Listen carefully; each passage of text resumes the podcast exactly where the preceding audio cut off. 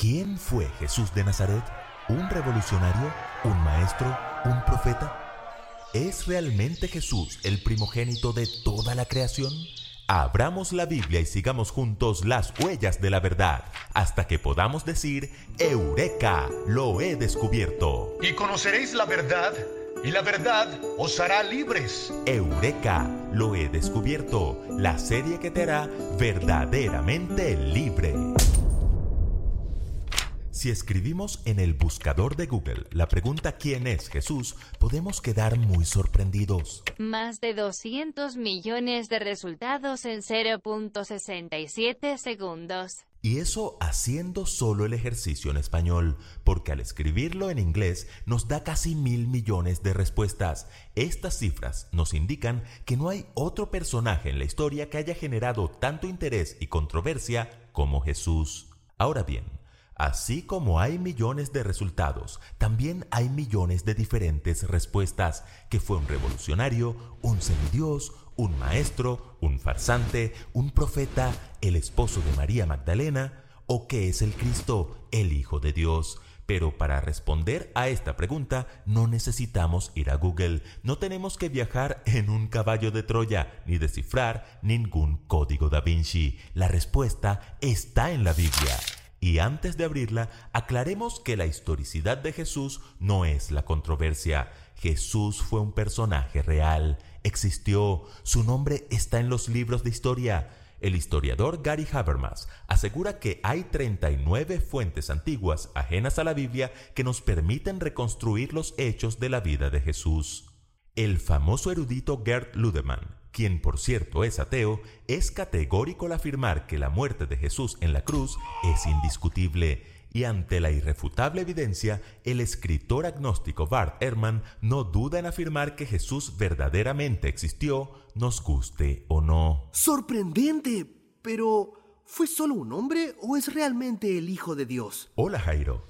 Esa es la verdadera controversia, que por cierto no es nada nueva. A los mismos discípulos les costó comprender la divinidad de Jesús. Ellos veían un hombre de carne y hueso. Dormía, despertaba, sentía hambre, comía, reía, lloraba, caminaba, se cansaba. De hecho, en cierta ocasión, un cansado Jesús dormía en la barca donde viajaba con sus discípulos y se levantó en el mar una tempestad tan grande que las olas cubrían la barca y llenos de miedo le despertaron. Señor, Señor, sálvanos, que perecemos. Dice la Biblia que Jesús reprendió a los vientos y al mar y se hizo grande bonanza. Entonces, maravillados, hicieron la famosa pregunta. ¿Qué hombre es este que aún el viento y el mar le obedecen? ¿Lo notan?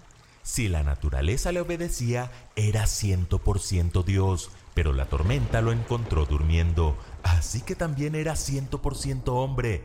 Los discípulos lo entendieron y nosotros también debemos entenderlo. El apóstol Juan, quien estuvo en el barco aquella noche, escribió que en el principio era el verbo, y el verbo era con Dios, y el verbo era Dios. Todas las cosas por Él fueron hechas, y sin Él nada de lo que es hecho fue hecho. Y luego afirma que aquel verbo fue hecho carne y habitó entre nosotros. Como notarán, no había la menor duda en la mente del discípulo amado de que Jesús era Dios eterno en carne humana. Pablo, buscando despejar todo vestigio de incredulidad, afirmó que en Jesús habita corporalmente toda la plenitud de la deidad. Y por si fuera poco, el mismo Jesús dio evidencias de su divinidad con su autoridad, sus milagros, al perdonar pecados, al leer el corazón de los hombres y al declarar, por ejemplo, que Abraham se había gozado al ver su día. Y cuando los fariseos le preguntaron cómo pudo verle a Abraham, quien ya tenía siglos de muerto, Jesús dijo, Antes que Abraham fuese, yo soy. Hay suficiente evidencia bíblica para afirmar que el carpintero de Galilea fue verdaderamente hombre y verdaderamente Dios. Está bien, pero Colosenses 1.15 dice que Jesús es el primogénito de toda creación. ¿Eso no lo hace un ser creado? Buena pregunta, Jairo. La palabra traducida como primogénito en este pasaje corresponde a la palabra griega prototokos, que no siempre significa primero, sino que también tiene una connotación de importancia. de preeminencia. En el versículo 18, por ejemplo, también se afirma que Jesús es el primogénito de entre los muertos. ¿Significa entonces que Jesús fue el primer muerto de la historia? Por supuesto que no. Cuando la Biblia dice que Jesús es el primogénito de toda la creación, lo que indica es que Cristo es el protagonista, el elemento principal. ¿Por qué? Allí mismo, en los versículos 16 y 17 está la respuesta porque en Él fueron creadas todas las cosas, las que hay en los cielos y las que hay en la tierra, visibles e invisibles. Todo fue creado por medio de Él y para Él, y Él es antes de todas las cosas, y todas las cosas en Él subsisten. ¡Wow!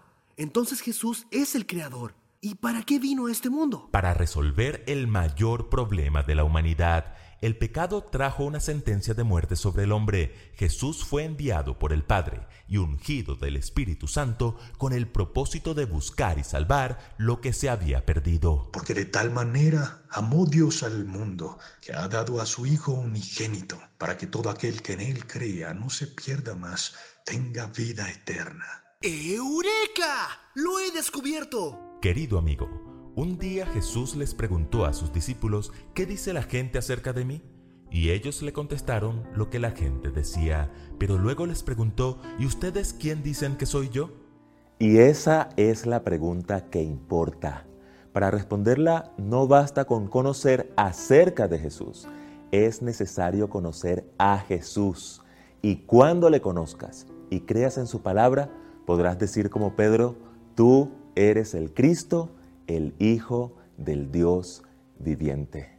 ¿Quieres reconocer a Jesús como tu Salvador? Cierra tus ojos y oremos juntos.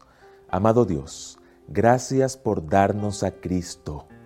Ayúdanos a aceptarle y a conocerle, a reconocerle como nuestro Salvador personal. En Jesús. Amén. Si como yo quieres aprender más acerca de Jesús o quieres que oremos por ti, puedes escribir al WhatsApp más 57 311 739 5032 o visitar la página eureka.iasd.org.co. Nos vemos en el próximo capítulo de Eureka, lo he descubierto.